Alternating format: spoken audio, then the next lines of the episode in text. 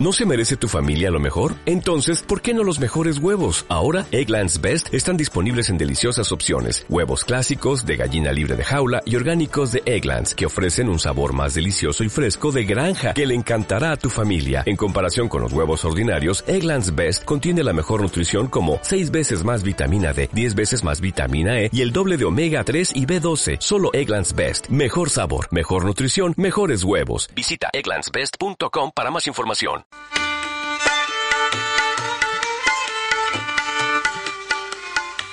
Bueno, y seguimos aquí en resumen de Medio Oriente. Nos pueden llamar al 4524-7816. Y vamos a hablar ahora de Palestina, porque ustedes saben que hace muy poquito se firmó un acuerdo de reconciliación entre Al-Fatah y eh, Hamas o sea, el gobierno de la Autoridad Nacional Palestina y el gobierno de Gaza, eh, que eh, este último está, estaba en manos de Hamas. Eh, ahora se han filtrado el contenido del acuerdo de reconciliación y sobre todo los seis puntos del acuerdo suscrito por Al-Fatah y por Hamas plantea algunos interrogantes sobre cómo va a ser esto que se ha anunciado con bombos y platillos como una gran noticia. Sobre todo eh, pensando de que hasta ahora había un gran enfrentamiento entre las dos facciones palestinas. La del presidente Mahmoud Abbas, cuestionadísimo por eh, su eh, actitud moderada y de a veces realmente cómplice con Israel, y la de Hamas, que eh, tenía eh, y estaba visto por todos como la actitud más radical en la zona, sobre todo después de los bombardeos de la operación Plomo Fundido y todo lo que encaró Israel contra Gaza, donde los combatientes de eh, Hamas realmente pusieron el pecho y la vida para defender el territorio de Gaza. Ahora, como les decía, están, hay seis puntos que están en juego en este acuerdo de reconciliación. El primer punto establece que la autoridad palestina desempeñará sus competencias en la franja de Gaza tal como lo hace ya en Cisjordania. Y esta, este desempeño, esta ocupación eh, de ese rol, lo va a hacer a partir del primero de diciembre. Ahora mismo, muy pocos meses ya faltan para que la Autoridad Nacional Palestina se posicione en Gaza para eh, ejercer el, gobierno eh, conjunto, tanto de Cisjordania como de Gaza. El segundo punto establece la formación de una comisión jurídica que resolverá el futuro de los 40.000 funcionarios contratados por el gobierno de Hamas en Gaza para suplir a los funcionarios de la autoridad palestina. La cuestión deberá resolverse antes del primero de febrero del 2018. En tercer lugar, las autoridades de Hamas tienen de plazo para entregar el control de los pasos fronterizos de Gaza con Egipto e Israel hasta el primero de noviembre. O sea, eso sí, faltan muy pocos días. El cuarto punto recoge que los responsables de las fuerzas de seguridad de la autoridad palestina viajarán a Gaza para abordar con las partes implicadas fórmulas para reconstruir los servicios de seguridad. Acá hay que recordar algo muy importante. Los servicios de seguridad y hay eh, los acuerdos de seguridad que hasta ahora venía llevando la Autoridad Nacional Palestina, en algún punto había eh, intromisión de Israel, había intercambio con Israel de datos de seguridad, sobre todo para perseguir a militantes de la resistencia que no coinciden con el pensamiento de Mahmoud Abbas el presidente de la Autoridad Nacional Palestina. Uno de los puntos conflictivos, yo diría el más conflictivo, será el futuro de las brigadas Esedim al-Qassam, que son las brigadas del brazo, son el brazo armado de Hamas, son los combatientes que han venido peleando eh, todo este tiempo eh, eh, contra el ejército israelí y que han defendido la soberanía de Gaza. Al-Fatah exige que sus 25.000 miembros, los miembros de la brigada Esedim Al-Qassam, entreguen las armas.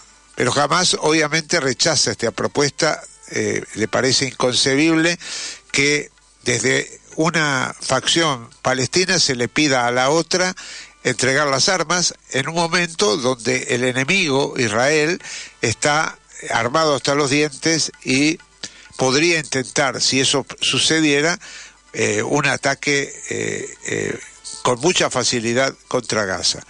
Este es un punto que va a complicar todo el acuerdo, porque para Fatah y para Autoridad Nacional Palestina es esencial desarmar a Hamas porque es el gran rival y además sus combatientes están mucho más experimentados en la lucha que eh, las anquilosadas fuerzas del Fatah que eh, si bien están armados y, están dentro del territorio de Cisjordania, no tienen eh, un comportamiento ofensivo a nivel militar como sí lo tiene Hamas.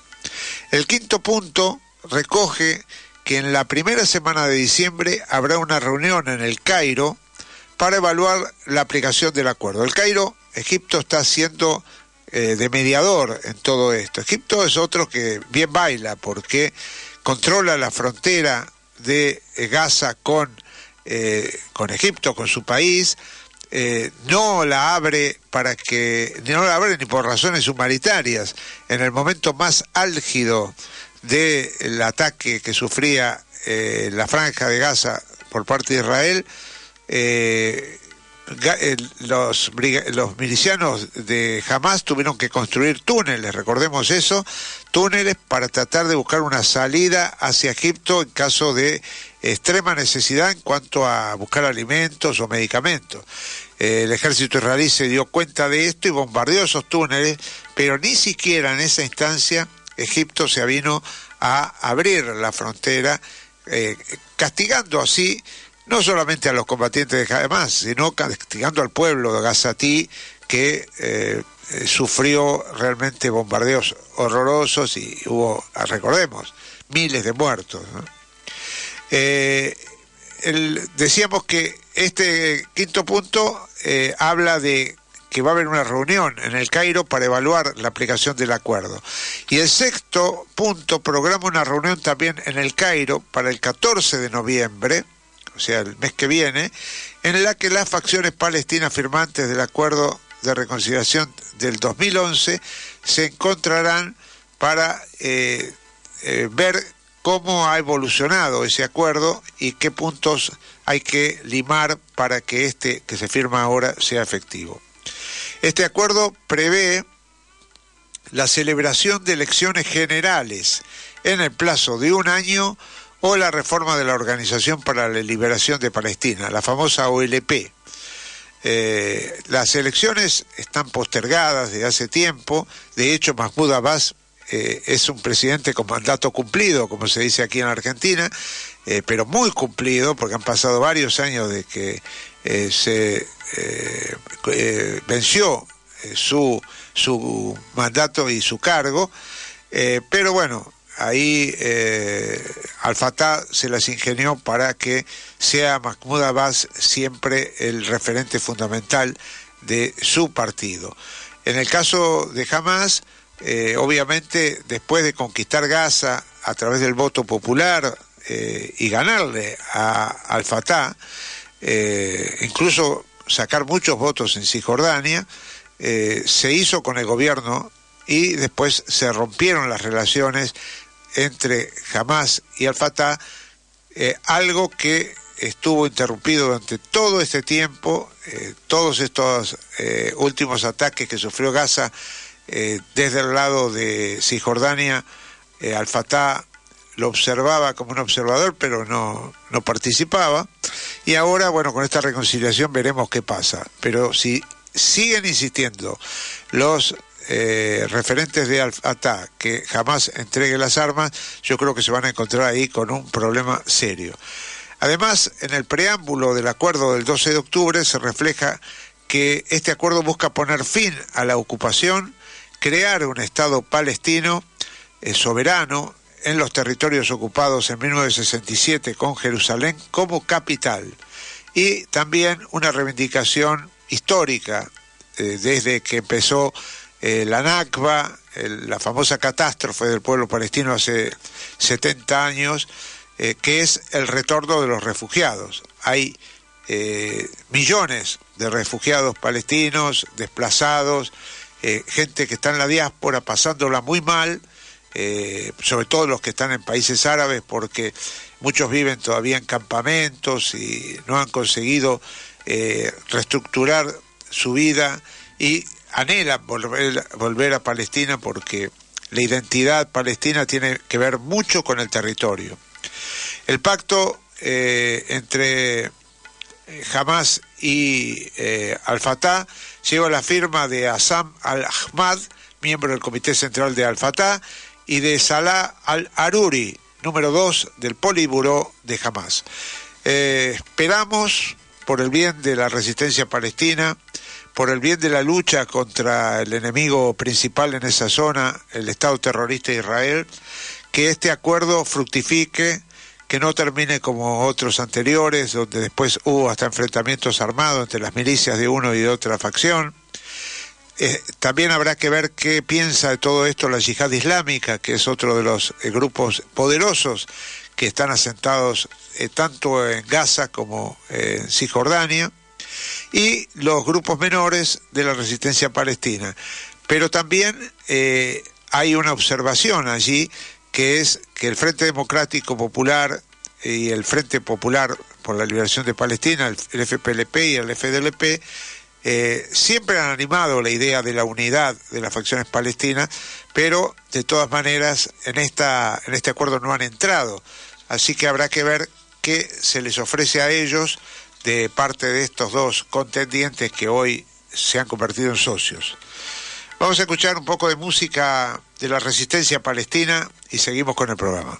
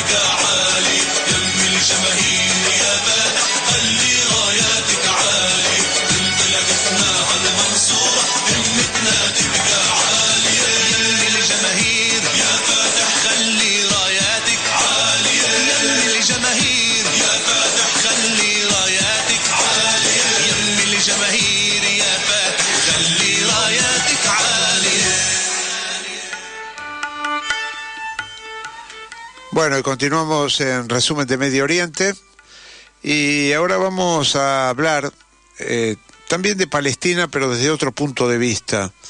Eh, hace 50 años eh, que terminó la guerra de los seis días y sin embargo no se ve el final de la ocupación israelí de Cisjordania y la Franja de Gaza. Pero a propósito de esto, el reputado historiador y escritor israelí Ilan Papé, un hombre ligado a la defensa del pueblo palestino, a pesar de haber nacido en Israel, eh, ha ofrecido un informe exhaustivo y condenatorio de la ocupación en su nuevo libro eh, titulado La mayor prisión de la tierra, historia de los territorios ocupados. Y está basado en investigaciones de archivo pioneras y en relatos de testigos presenciales. En una entrevista que le hace el portal Truth, Out, Ilan Papé eh, argumenta que el modelo de Israel para los territorios ocupados no es solución eh, planteándose la idea de los dos estados, como eh, creen algunos. Más bien, Israel ha construido un modelo de prisión permanente al aire libre para Gaza y Cisjordania. Esto es lo que dice Ilan Papé. Y, ahí eh, vamos a leerles algunos párrafos, porque realmente Ilan Papé es un hombre eh, muy ducho en, todo lo que significa información sobre Palestina y, sobre todo eh, habla de la ferocidad de lo que es el ejército israelí, generalmente actuando como ocupante, como invasor, como promotor de torturas y de detenciones del pueblo palestino. Le pregunta el periodista qué aspecto en particular convierte a Gaza en una prisión modelo. Y Ilan Papé contesta, en el 2005 Ariel Sharon y sus asesores afirmaron haber encontrado la fórmula mágica para controlar la franja de Gaza, dentro de la estrategia general israelí que buscaba cómo poseer el territorio, pero no las personas que viven en él. En Cisjordania se hizo judaizando las zonas que Israel consideraba que le pertenecían o que reclamaba el Estado judío. Este método no funcionó en la franja de Gaza, es demasiado pequeña. Por lo tanto, la idea era desalojar a los colonos, permitir a la autoridad palestina dirigir el lugar y vigilarlo desde afuera. Israel ya había acordonado la franja con alambre de, espino, alambre de púa, en 1994. Sin embargo, el pueblo de Gaza tenía una idea diferente. Arruinó este plan y convirtió la franja en una base desesperada de la resistencia palestina. Para hacerle frente se aplicó la metodología de la prisión de máxima seguridad. Operaciones punitivas, colectivas, que visto retrospectivamente equivalen a un genocidio cada vez mayor de las personas que ahí viven. Esto lo dice Ilan Papé, escritor, historiador. El periodista insiste, ¿cómo cree que el gobierno de Israel ve el papel de las colonias ocupantes en Cisjordania? Como se señaló anteriormente, la función principal de las colonias es demarcar claramente qué parte de Cisjordania será gobernada directamente eh, eh, por Israel con vistas a finalmente accionarlas eh, formalmente a Israel. Los gobiernos solían tratar de colonizar solo zonas que no estaban densamente pobladas por los palestinos, pero el movimiento mesiánico de los colonos Gush Emunim se estableció según eh, lo que ellos consideran el, el, mapa bíblico, lo que les llevó a asentarse también en el corazón de las zonas palestinas. Ya sea intencionado o no, la presencia de los colonos actúa también como operación masiva de acoso que puede hacer imposible la vida a los palestinos que viven ahí y empujarlos en claves todavía más pequeños dentro de Cisjordania. Esto ya ocurre y una de las zonas que, por ejemplo, eh, esto se practica es Hebrón, por ejemplo, donde los colonos hostilizan permanentemente a los eh, habitantes palestinos. ¿A qué denomina guerra de elección? le pregunta Ilan Papé. Y él dice, cualquier guerra que se podría haber impedido por medio de una diplomacia activa e intensiva es una guerra de elección. Contrariamente a lo que se puede pensar, los israelíes tenían muchas salidas para la crisis que llevó a la guerra de junio del 67. Sin embargo, el gobierno y el ejército israelí decidieron ignorar esas salidas, ya que consideraban que la crisis era una oportunidad para completar la apropiación de la Palestina histórica en 1948 solo lograron apropiarse del 78% de Palestina y consideraban que esta parte era indefendible y no viable a la, larga del tiempo. La guerra en Siria y la cada vez mayor división de las diferentes facciones islámicas han permitido a Israel evitar una mayor presión para que dé a los palestinos su libertad, le preguntan. Y eh, Irán Papé contesta, sí, en efecto, lo ha permitido. Desvió la opinión pública mundial del sufrimiento de los palestinos y del sentimiento que tenían las élites políticas de que era urgente resolver el problema. Esto es algo de lo que se han quejado los palestinos, que mientras estaba eh, toda la atención puesta en eh, Siria y en los conflictos del Medio Oriente, eh, su territorio era, seguía siendo horadado, seguía siendo invadidos, golpeados, eh, y tratados eh, realmente como eh, una colonia. Y termina Ilan Papé. Las posibilidades de pacificar a Siria, Irak y al resto del mundo árabe están estrechamente relacionadas con la cuestión de Palestina.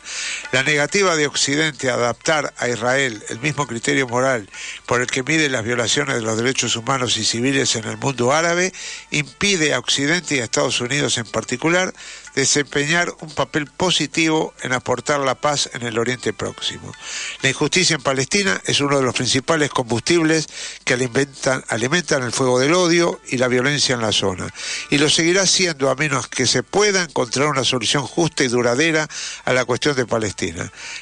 las consentidas actitudes y políticas israelíes respecto a los territorios ocupados son por ahora el principal obstáculo para llegar a esta solución. Lo dice Ilan Papé, un hombre que sabe, que camina en la zona y que conoce muy de cerca a el ejército invasor Israel. Vamos a ir despidiéndonos del programa hasta el próximo martes. Eh, estuvimos con Nico en los controles y vamos a escuchar ahora eh, rap por Palestina. Hasta el próximo. Cada día está más claro que son unos asesinos Muerte al sionismo. Muerte al absurdo imperialismo. Palestina muere. No ha llegado tanto vuestro punto de hipocresía. Que me tacháis de nazi por ser antisionista. Menudo estado racista aprendieron de los fascistas.